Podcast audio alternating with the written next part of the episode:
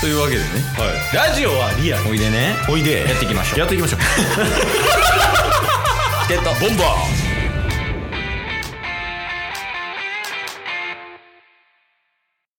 はいというわけで木曜日になりましたの で中日ドラゴンズを応援しよう風をドラゴンズのコーナーでーす開幕開幕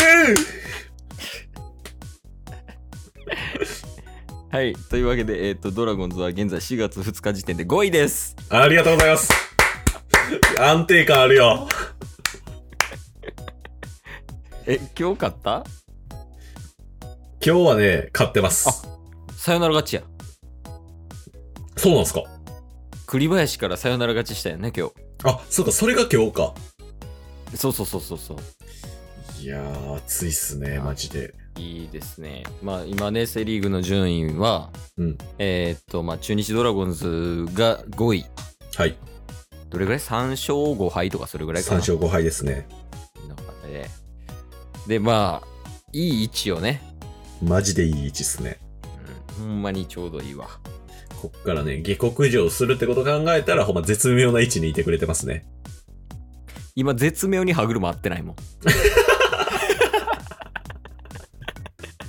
や、これがこう、ビシッとハマる時があんのよね、やっぱ。うんうんうんうん例えば、前期のオリックスで言うと、あの、センターに福田選手、はいサードに宗選手みたいなのがガチッとハマったのうんうんうんうんでそこにショートの紅林選手がガチッとはまってうんうんでいい感じにぐるぐるぐるぐる春車が回ってリーグ優勝はっていいう形になったよねそうっすねそうシーズンの途中からで今やっぱりこう誰を3番に置くかみたいな問題が中日ドラゴンズにはあるから、うんうんうんこううスタメンが定まってないみたいなね感じやからねんいやーでもこれいいっすよねしかもねもう一つあのーこれはいけるんじゃないかっていうのがう僕の中でありましてんおお何えー、去年パ・リーグオリックス応援させていただいてたじゃないですかうんで最終的に1位になったじゃないですかうんうんそのオリックスがこの4月2日土曜日時点で3勝5敗で5位なんですよ。一緒やと 一緒。おおこれは期待できますよ。ちなみにやけど、はい3勝5敗オリックスうんやんな、今。はい。 3勝中2勝吉信よ。オリックス、吉信依存型、変わらん。全然語れへんかったから。今、やからね、在京が結構やばいんでしょ阪神が8連敗とか。阪神やばいっすね。ね、阪神8連敗してて、で、俺らが応援してるね、DNA も今4位うんうんうんうんやし、うん。うんうん、で、俺らが応援してるドラゴンズは5位。はい。で、オリックスも5位、パ・リーグで。で、まあ、俺らが期待してるビッグボスは6位。 うんだから、俺らが応援してるとこはほぼ B クラ ス。いや、でも、伸びしろしかないっすからね、逆に言うと。そうやな。うん。ビッグボスも勝ったしね、最近。そうっすね、そうっすね。うん。一勝したし。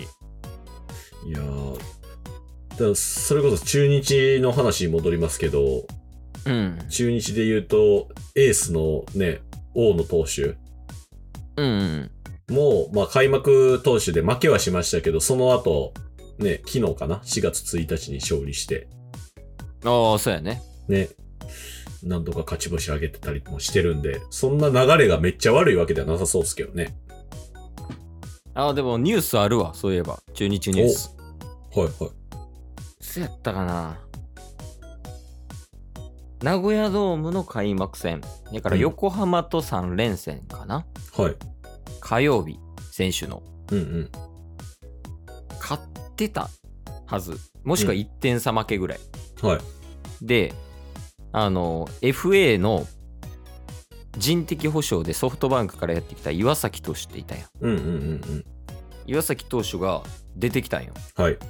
で、オープン戦で結構調子よかったよね。防御率とか0点台、まあ、1点も取られへんかったし、4試合ぐらい投げて、まあもうこれは、まあ、勝ちゲームではもう方程式に入る、まあ、おー勝ってるゲームでは岩崎選手がありありみたいなはいはいはいは感じで進むと思ってたら、い。うん。あのストレートのフォアボールを出したよね。うん4球連続ボールで。はい。その後なんか肘痛いって言ってマウンド降りて、うんえ2軍に行きました。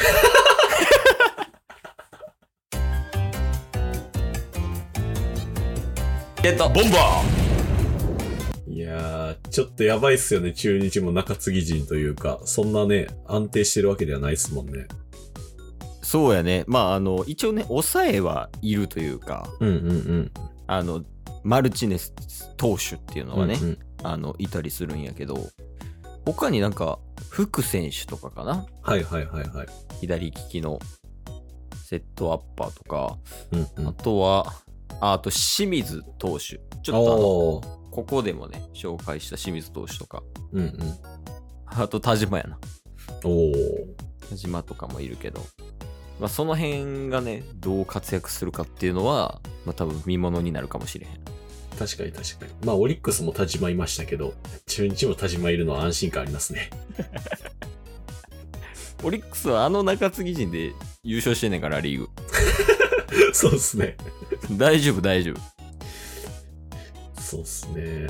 あ、一つ、ちょっとこう、タスの方から、うんうん。いや、ちょっとこう、どうなってんねんっていうのはあるんですけど、どうなってんねん。おうはい。打線はね、そこまでなんかめちゃめちゃ悪いかというと、そうではないかなと思ってるんですよ。 いや、悪いっすね。